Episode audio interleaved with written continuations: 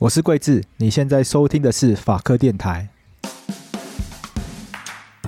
嗯，那国贸局有没有注意到这个现象？嗯，想说能不能可能来帮台湾的厂商来做一些解决？因为台湾都靠出口，是，但现在变成国际上，可能大家都要先选边站，或者是乌俄就在打仗，所以很多原物料都飙飙升，嗯，景气变得不好，嗯，那我们要怎么样来帮助我们的厂商面对这个局势啊？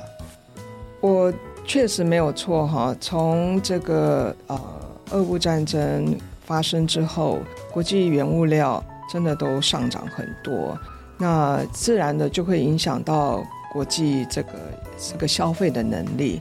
那甚至你还记得之前还有什么塞港啊啊对，啊通膨啊等等。呃，不过一个好的现象就是这种情形已经慢慢的稳定下来，已经景气整个景气已经开始回温了。那我们觉得现在最重要的就是把握现在这个机会。去帮我们的厂商更加的去到国外去拓展市场。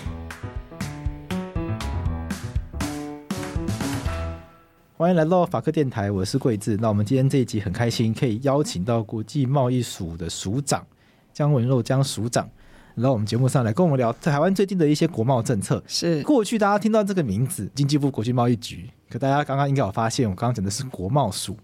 嗯，是说我们的政府组织有做一些改变，想说既然我们是法律的节目，我们我们可以先跟大家来聊聊看，哎，为什么会从国贸局变成国贸署吗？是，主持人好，大家好，我是国际贸易署的署长姜文若。那刚才杨律师有问我说，为什么从国际贸易局改成为国际贸易署？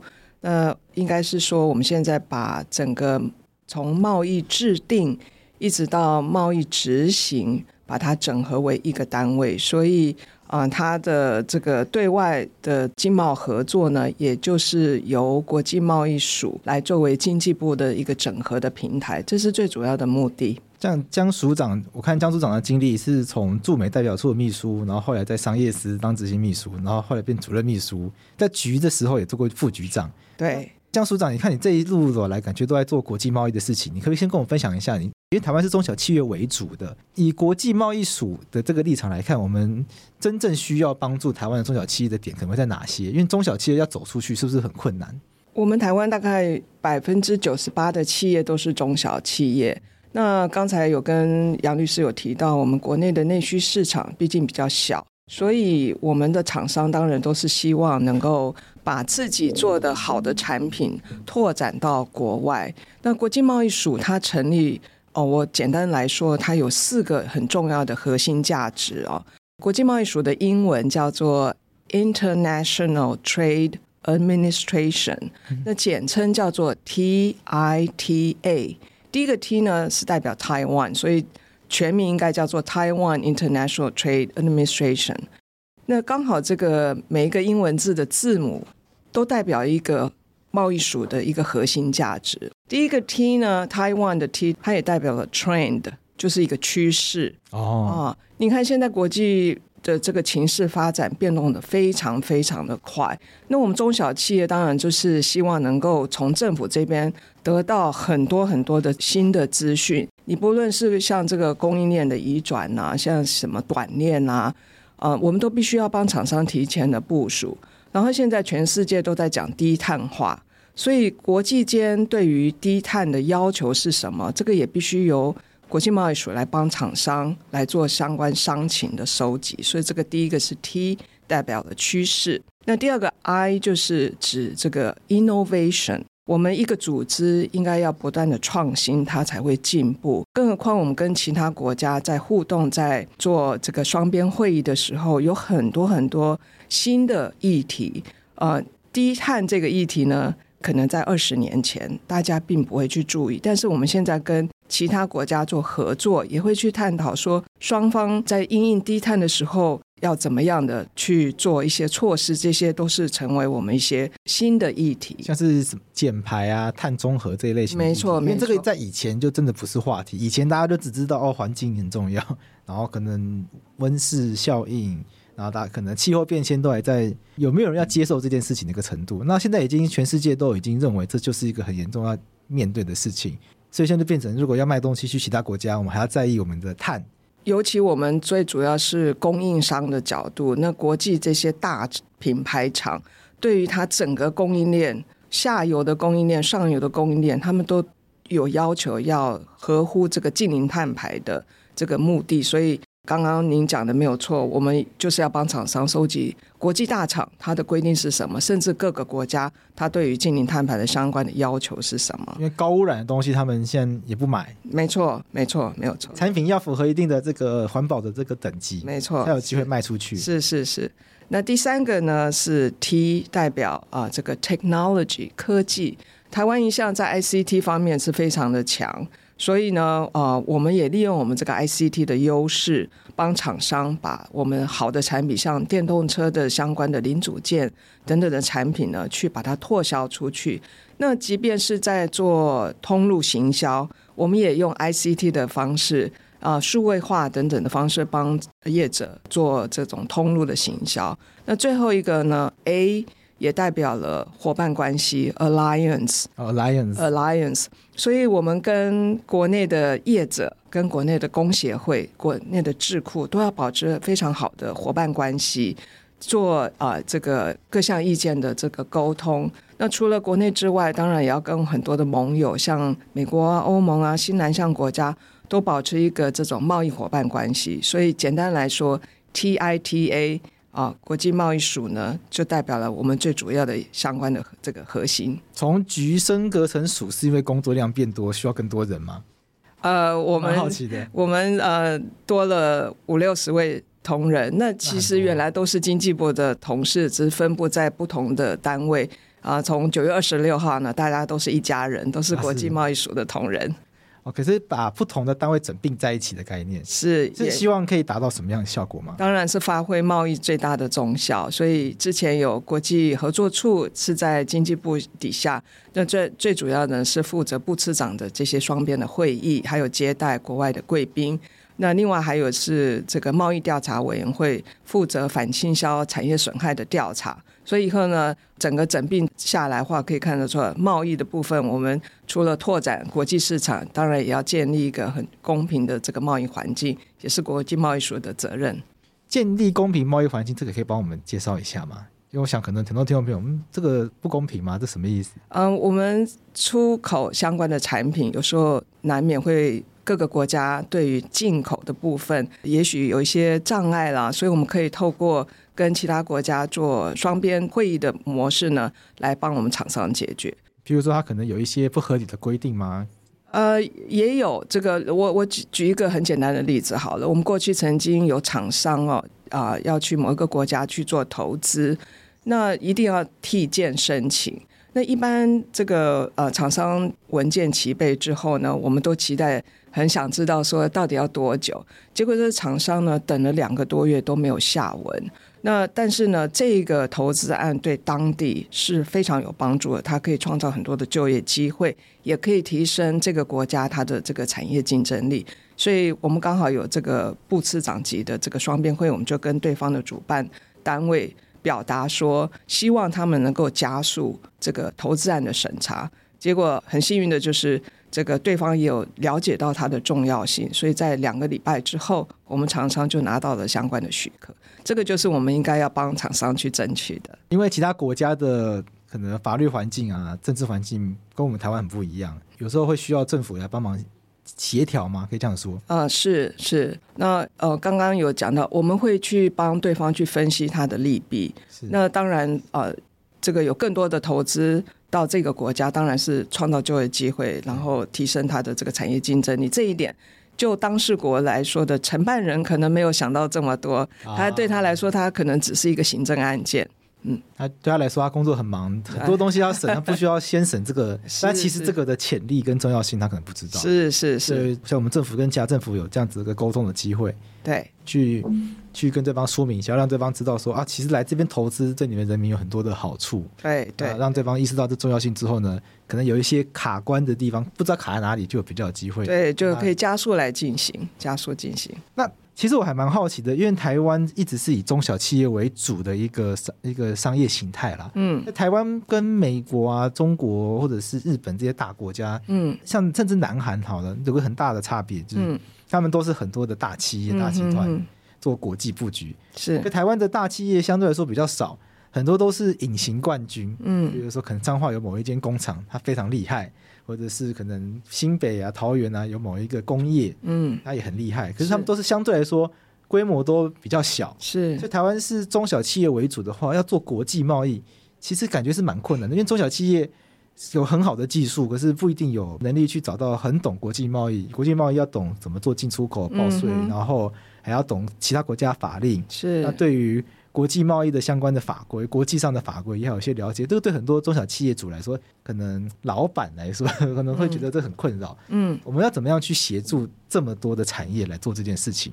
所以他们又遍布不同的产业，可能做的东西都五花八门。对，没错。国际贸易所要怎么去解决这个困难？这个，你刚刚讲到产业五花八门，我们协助拓销的这个产业真的是五花八门。随便举电子电机产业啦、医疗器材啦、资通讯产业啦、哦五金扣件，甚至一般的消费品。但是我我总结大概简单的可以做两点的说明哦。我觉得第一个当然就是厂商，我们要帮助厂商提升他自己的行销能力。嗯啊。嗯，当然我们会组很多的拓销团，或者带我们的厂商到国外去参加国际的重要的展览。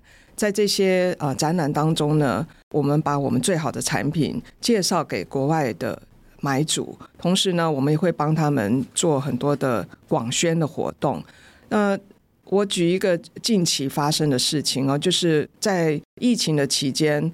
我们没有办法出去嘛，没有办法出国。对啊，那国际的买主也没也没办法到台湾来啊。但是生意还是要做，所以加强厂商的数位能力这件事情呢，我觉得疫情帮了很大的忙。啊，强迫大家学习怎么线上卖东西。是是，也不只是线上卖东西，就是电商的这一部分。除了这以外，你还要知道如何用电商来做广告的文案啊。对，那我们也帮业者去拍短影音。那有些公司说，呃，我不想找别人来帮我拍，我想自己拍。老板想要自己上镜头，自己上镜头，但是呃，一般人看到镜头都会很紧张，也不知道怎么样去表达自己。那这个这个时候还牵涉到另外一个，你是要哪一国语言来做你的这个、啊、这个行销短片？假设去什么中东欧的话，那边都讲，甚至不是讲英文，该怎么办？对，那我们也开设很多外语的。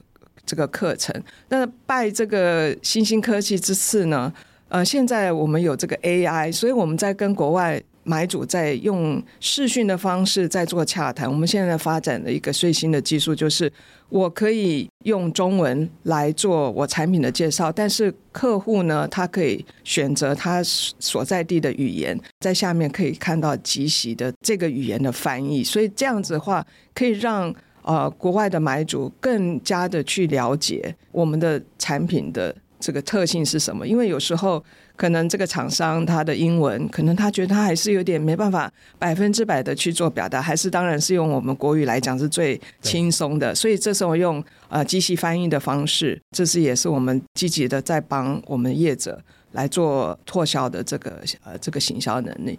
那第二个呢，就是帮厂商找到更多的出口的市场。全世界很大，譬如说像我们最近有些水果卖到呃中国去哈，可能受到阻碍，但是这些水果还是要必须要卖出去。所以从去年开始，我们就进行一个规模比较大的一个计划。我们在同时在全世界十几个国家，甚至到了欧洲的法国啦、荷兰等等。办理很多很多的这种我们食品的拓销活动，它可能是快闪店，或者是在当地的超市做台湾周、台湾食品周的活动，让国际间更多的有人知道台湾的食品。那我们例如说像世家好了，世家你有没有觉得长得很奇怪？对，好，它长得很奇怪，但当然呢，它要长途运送。会会比较困难，难度比较高，但是所以我们就去做冷冻的，嗯、冷冻的释迦到纽西兰去，整颗冷冻吗？整颗冷冻到纽西兰去，到超市先做试吃，哎，那个纽西兰人吃了以后觉得说冰冰的。吃起来有点很有点像这个冰淇淋啊，对对对，释迦其实冰冻起来，它口感会变得很特别。对，而且又甜，然后有点像冰淇淋。所以呢，这家这个厂商呢，就跟当地的超市就签了一个合作意向书，也成功了把我们的台湾的冷冻释迦卖到纽西兰去。所以总结来说，厂商自己要懂得如何行销。第二个呢，就政府来帮他们找更多的这个国际的市场。像刚刚有讲到这个拓销团，它通常会怎么运作啊？拓销拓销团这个可能对很多听众朋友来说，哎，没有听过这样子一个名词。它是指大家一起出国吗？拓销团一对，就是大家一起出国。我们会去看呃这个重要的市场啊。哦大家可能我没有想到说，其实我们也带很多的团去中南美去拓销。中南美洲，中南美洲，中南美洲没有错。中南美洲讲西班牙文啊，主要都是讲西班牙文。就巴西讲葡萄牙文。对，巴西讲葡萄牙文。中南美确实是很远。像我自己去的话，我曾经算过，从我离开家。啊，到机场搭飞机转机，一直到我到达当地的旅馆去做 check in 的动作，整整花了我四十个小时，哦、快两天呢，这是非常的辛苦。而且呢，他有语言的这个问题，西班牙文，还有呢，他我们毕竟对于这这几个国家的了解，不像我们对于其他东南亚或者美国、欧盟、欧洲国家这么熟悉，所以厂商都希望能够用团进团出的方式。到了当地呢，我们就直接帮他们去安排潜在的买主，甚至呢可以到这个啊、呃、他们的这个供应商的工厂去看，他有什么样的产品啊、呃、是符合双方需要的。那我们厂商的产品呢，也可以展示给这个当地国家的潜在的买主。那在这些中南美，目前目前呢，以墨西哥还有巴西。好，还有巴拿马这三个国家的展览，我们认为是最有对厂商来说呢是效益最大的，因为他们都在中南美非常重要的地区，他们在那边办的相关的展览，都会吸引邻近国家的这个阿根廷的人对的买主一起去看，所以并不是说我去巴西参展，我就只能卖给巴西的这个买主，而是邻近国家的这个买主都有可能去。啊、呃，还有就是这个大家可以放心，去那边的话，刚刚不是讲说西班牙文，对，我不会讲怎么办？我我不会讲，我 所以我们都会找当地的留学生，要不然就是找台商的二代来帮我们做传译。Okay, 所以这个部分我们协助沟通，对对，这个潜在的买买主要怎么找？这我很好奇，中南美洲那么远的地方，潜在的买主，我们在呃这些国家呢都有办事处，而且我们还有这个。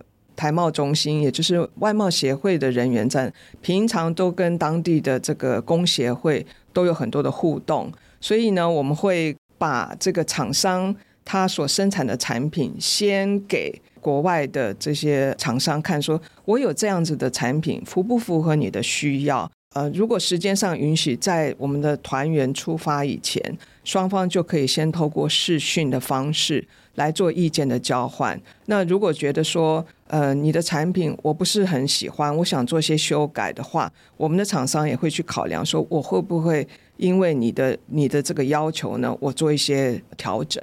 所以买主要算一下划不划算？对对对对，没错。对我来说，我就很难想象说中小企业要怎么样去找到，比如说巴拉圭的买主，所以这中间要靠很多人的牵线，很多人牵线。那找找贸易署就没有就没错啊、哦，我们可以做相关的安排。对，那像展览会是什么样的展览呢？展览，全世界的展览实在是太多了。所谓的这种南港展览馆啊，世贸中心办的这种商展吗？呃，类似像这样子的概念吗？没错，最主要是所谓的专业性的展览。当然，一般这种。啊、呃，消费性的展览比较不是我们啊扶持的重点。哦、呃，所谓的专业性的展览，就是厂商会利用这样子的展览去展示它最新的产品。它可能还没有在市场上啊、呃、这个销售，但是呢，因为它是很专业的，它可能是最新的技术啊、呃、最新的产品要做发表。他们很多的产业者都是利用这种专业性展览来做发表。那国外的买主看到这样子，就会想说：我是不是要买这样的一个一个产品？所以这就就叫做国际专业展。国际专业展呢，通常只有专业的人士可以入场，嗯、啊，一般的这个不是说我的一般消费者去逛逛哈，这种跟什么电玩展不一样啊、呃，有点有点区别，有点区别。是这种展览资讯也是要靠国贸署去收集吗？呃，没错。呃，我们自己也有扶植台湾知名的国际性的展览，像最大的可能呃，律师你也知道，叫做电脑展。每年五月底六月初都有一个电脑展，电脑展的历史已经数十年。那几几十年下来，我们已经发展全球啊、呃，大概可以排名前第一或第二的这种规模，还有这种重要性啊。那另外像食品展，每年的六月间的办理的食品展，也是国际上非常知名的，已经打出知名度。所以，呃，我们办理这个展览的时候呢，啊、呃，国际间大概都有两三万人会来看我们这些，因为他对没有错，甚至到电脑展可能不止啊、呃。然后在这个南港展览馆附近的旅馆，通通都订不到了，你必须还要，甚至有人跑到深坑去。去做到这么远？对对对，因为因为台湾在资通讯方面，我们真的是全世界可能最重要的国家之一，所以很多国际的买主都会来看，在这个场合有没有什么最新的产品。因为我之前就听过，像桃园机场有巴士直接到南港展览馆吧？呃，有在展览期间，呃，交通的接驳我们都会处理的很好。然后呃，像这个旅馆的话，必须也要事前都有做相关的安排。我在想，是不是很多人一下飞机就来看，看完就又搭飞机走这样？商务的这些采购人员一般都是这样的性质，Okay. 因为他们都是专业的经理人，他们呃到了这个看了展览，跟我们的业者敲定合约。哦，可能就马上就离开，哦，就立刻回国去处理后面的事情。嗯，有的会直接约了，呃，谈久一点；有的会想直接去我们厂商的工厂去看，这种也有，这种情形也有。那如果外国的这些买主来到台湾来看的话，是那这个在台湾境内的也是国贸局协助的吗？您所谓的境内是什么？就是譬如说有有外国人可能来台湾买东西，那他有一些不知道，比如说一样是语言的障碍等等的，或者是有没有可能邀请外国人来台湾看这种？方向的也会是国贸局的吗？是是，我们也有补助很多的相关的工协会，当他们办理展览的时候，我们也有补助工协会去邀请他们想要找的买主，这个部分我们也有补助，而且从明年开始，哇，为了让更多的国际买主能够到台湾来，如果你是新的买主，你从来没有来过台湾的话，我们甚至可以提供相关的这个住宿或者机票的一些相关的补助。就是帮助大家邀请外国人来认识台湾的好产品，这样子是没错。不过现在台湾感觉面临到很多也是国际大环境的变迁，譬如说像刚刚署长就有提到近零碳排，这是一个挑战。嗯，然后乌俄战争它也造成很多可能原物料短缺等等的。那像这种大环境的转变，哎，署长能不能跟我分享一些？就是最近有没有一些呃，我们现在很很面临的一些挑战来跟我们分享看看？我想呃。这个近零碳排是非常重要的一个趋势啊，尤其欧盟，它现在呃已经要这个十月一号开始有个为期两年多的这个啊 CBAM，也就是碳边际调整的一个机制。这个机制呢，我们从很早开始，当欧盟还在酝酿的当中的时候呢，我们就已经做相关的掌握。呃，在它推出这个正式实施之后呢，我们也跟欧盟的相关的政府单位都有做意见的交换，所以也帮助这个我们的业者呢，在制程方面做了很多碳排的这个呃改善。那这个碳排的制程方面的话，是经济部这个产业发展署的，但是呢，在行销的部分啊、这个部分呢，就是国际贸易署啊、要负责的业务，所以我们等于是经济部是从。啊、这个前端到后端都是一体。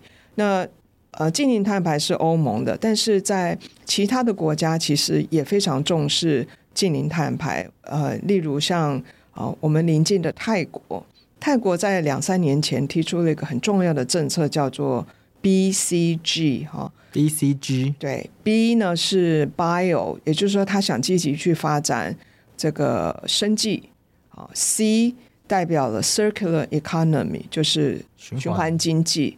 那 G 第三个 G 代表 green 啊，简称呢叫做做 BCG。我刚好在今年的九月份就带了我们二十几家的跟这个啊绿色啊环境保护、水资源处理、绿建筑相关的业者呢，去啊跟泰国的政府还有泰国的民间业者做很多的互动。因为我们的技术呢，其实台湾的技术不仅是在设备方面啊、很强。其实我们厂商都有这种系统整合的能力，也就是说软硬体，我们提供给对方是一种整体的解决方案，而不是说我只卖你这个设备哈。所以 BCG 这个是泰国现在啊一个发展的重要的政策，这个就牵涉到我们帮厂商拓展市场，不是说一套模式。就到全世界，要去看它这个国家它的重点发展的重点是什么？泰国旁边有个邻近的是马来西亚，马来西亚这几年啊，它非常的重视就是工业四点零，它的政府也推出了工业四点零的一个政策。那刚好台湾长期就是制造业都很强，所以我们的智慧制造的能力、自动化的能力，我们是算很先进的。也我也是在九月份跟了我们三十几家，跟智慧制造啊、半导体设备等相关的业者呢，我们就去了马来西亚。那马来西亚呢，啊，有一个叫做智慧国家的一个展览。那我们的业者呢，在这次的展览当中，把我们最好的产品就介绍给了这个马来西亚的相关的业者，所以那一次的这个。之行呢，也促成了很多的合作的商机。听这一集的听众，他可能也是在经营这些中小企业等等的，他可能说我平常都不知道这些讯息，那、嗯、就都都要去哪里看？原来有这么多跟国贸署一起出国赚钱的机会。哦，我所以我想，我们应该要加强，多加强我们的广宣哈。呃，第一个参看这个国际贸易署的网站，网站上面呢有很多很多的资讯。第二个呢，我都会公告在国贸署的网站上。没有错，没有错。第二个呢，啊、呃，我想这个贸易署也有这个 Line，我们有 Line，我们 Line at 会三不五时的就会把最新的讯息、展览的讯息、脱销团的讯息，通通都啊、呃，这个都会 po 出来。所以啊、呃，上我们的网站上面都有这些相关的讯息。类似的产业就可以参加吗？通常是这样吗？就是它会不会有些参加的条件？哦、呃，你想要做出口生意，你就可以来呀、啊，Okay. 你都可以参加，对对，而且呃，这个活动的话是很早就会做规划的，不是说我今天。啊，下礼拜要成型，因为在出团以前呢，当然有很多的这个呃准备工作要做，嗯，哦，组团的会议也会跟我们的厂商说明当地的市场环境，还有应该注意的事项，甚至啊、呃、当地的天候的状况等等，我们都会提供相关的协助。很像旅行团要出发之前、呃，这个旅行社要做的事情也会做做帮忙，所以让大家先知道状况，让大家。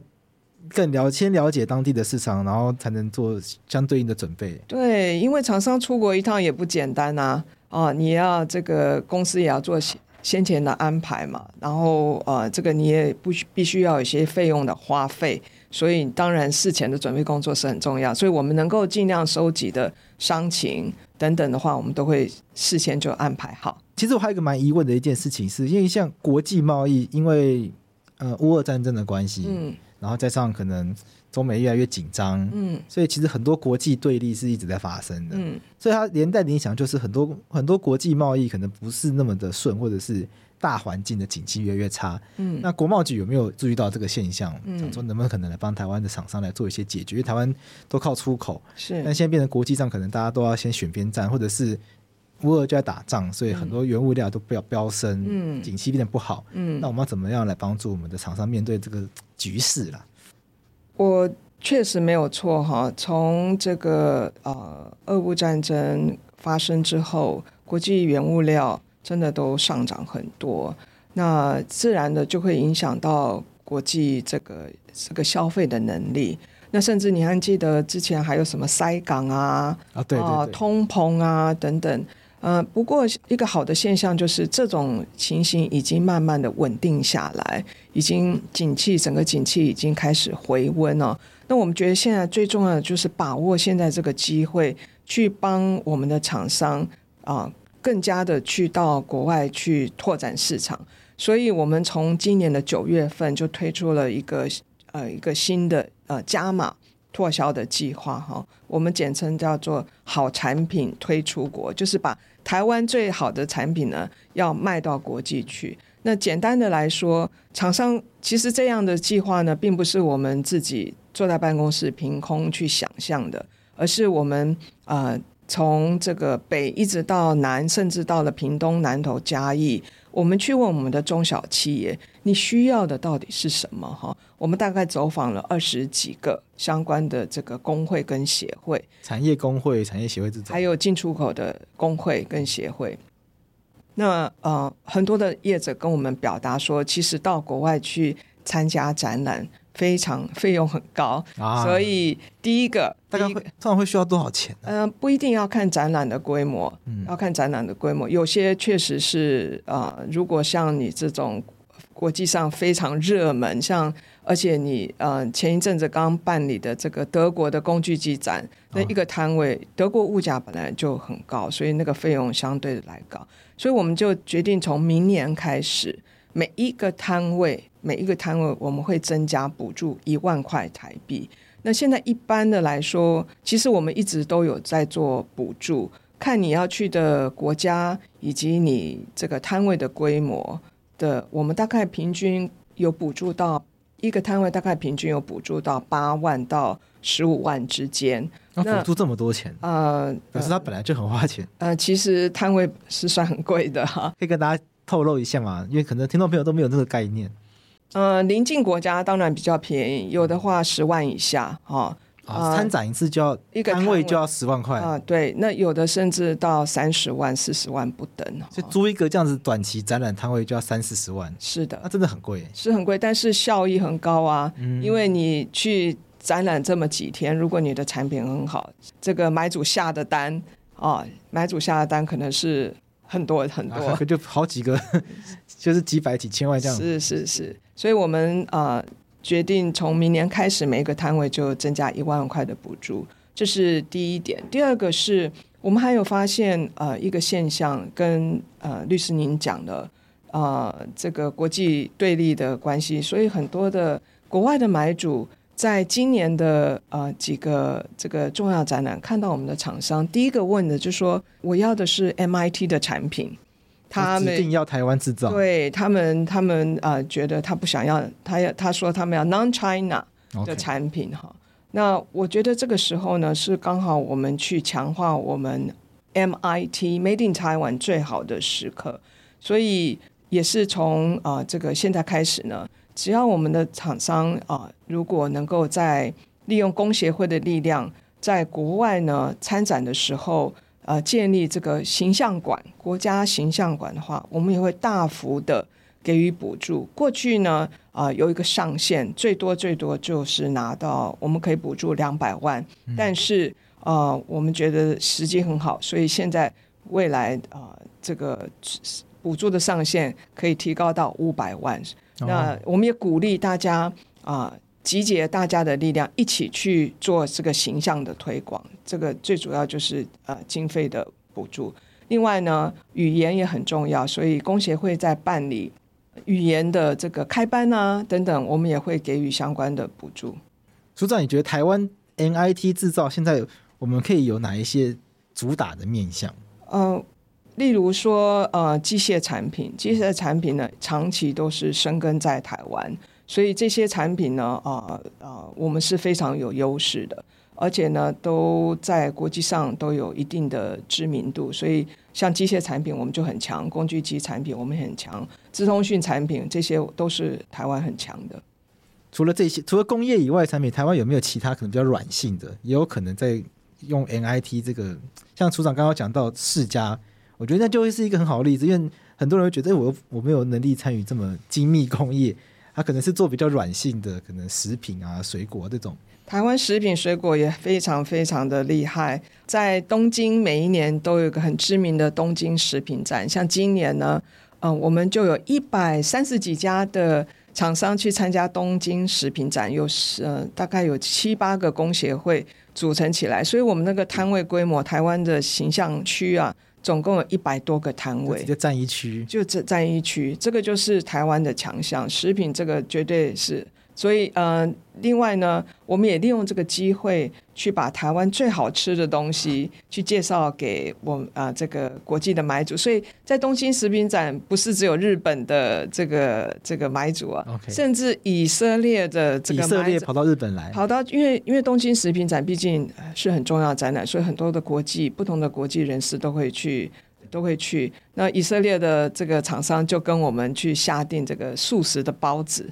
素食的包子，对对，没有想到以色列人会对这有兴趣。是是是是，所以你拿到了订单，感觉起来大家只要有这个，大家只要发挥创意，然后然后有这个心的话，都有机会在出口贸易上面赚到一些钱。对对，没错没错。那你组长你怎么看？就是你觉得这样一路一路这样做下来，因为疫情刚结束，你觉得台湾的国际出口贸易现在最最近情况是好的吗？过去一年确实大家都很辛苦啊，这是国际的趋势，其实不完全是台湾的情况。但是呃，就如同我刚刚讲，我们已经有看到回温的现象，所以我们蛮有信心的，在今年的第四季哦，这个呃，我们的贸易呢可以转正，可以往正成长的方向去进行。像刚刚署长提到这个好产品的这个计划，参与的踊跃嘛？一推出来呢，呃，这个很大家都非常的关心哈、啊。我们给自己定了一个很高的一个目标，我们希望有三万家的中小企业来参与我们的计划呢。我们也预计能够在两年的时间，额外的帮我们厂商争取到一百亿美元。那署长，因为我想我们节目时间差不多了，署长最后是不是有几有一些心得可以跟我们听众朋友分享？就是我们国贸署，呃，希望可以跟听众分享一些什么样的心情，这样子。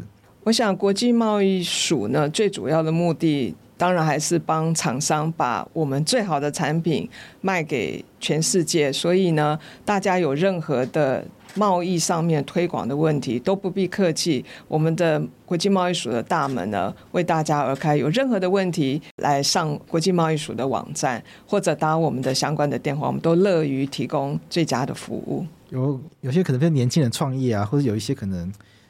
老工厂可是很好技术，真的没有做过，直接打电话就可以。没有问题。对，我们都会，因为我们国际贸易署有一个组贸易推广，是专门去做贸易推广，所以同仁都乐于提供最大的服务。所以国贸署里面有专人在专门在指导我们的中小企业怎么来做，然后提供资源。三十几位的同仁都是做贸易推广的工作，所以这些联络资讯都在网站上面都可以看得到。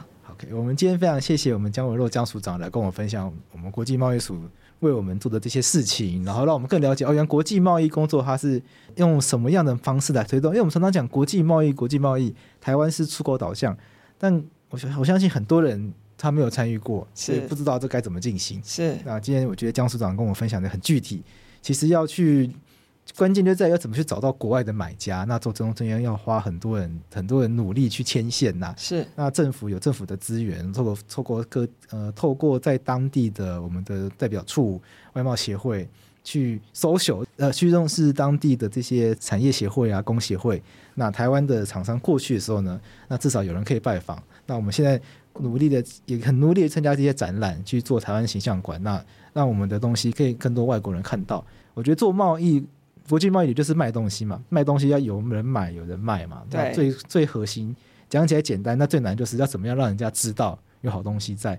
那我想今天如果听众朋友手上有好东西想要卖到国外去的话，我想今天江署长提供了一个很好的资讯，是可以从国贸局的网站开始看起，有很多的资讯。那未来有这些参展啊。呃，拓销团的资源啊，欢迎大家，也许可以来利用看看。希望大家都可以获得大订单。是是是，那我们今天谢谢。那我们今天非常谢谢江署长，谢谢，谢谢谢谢杨律师，谢谢。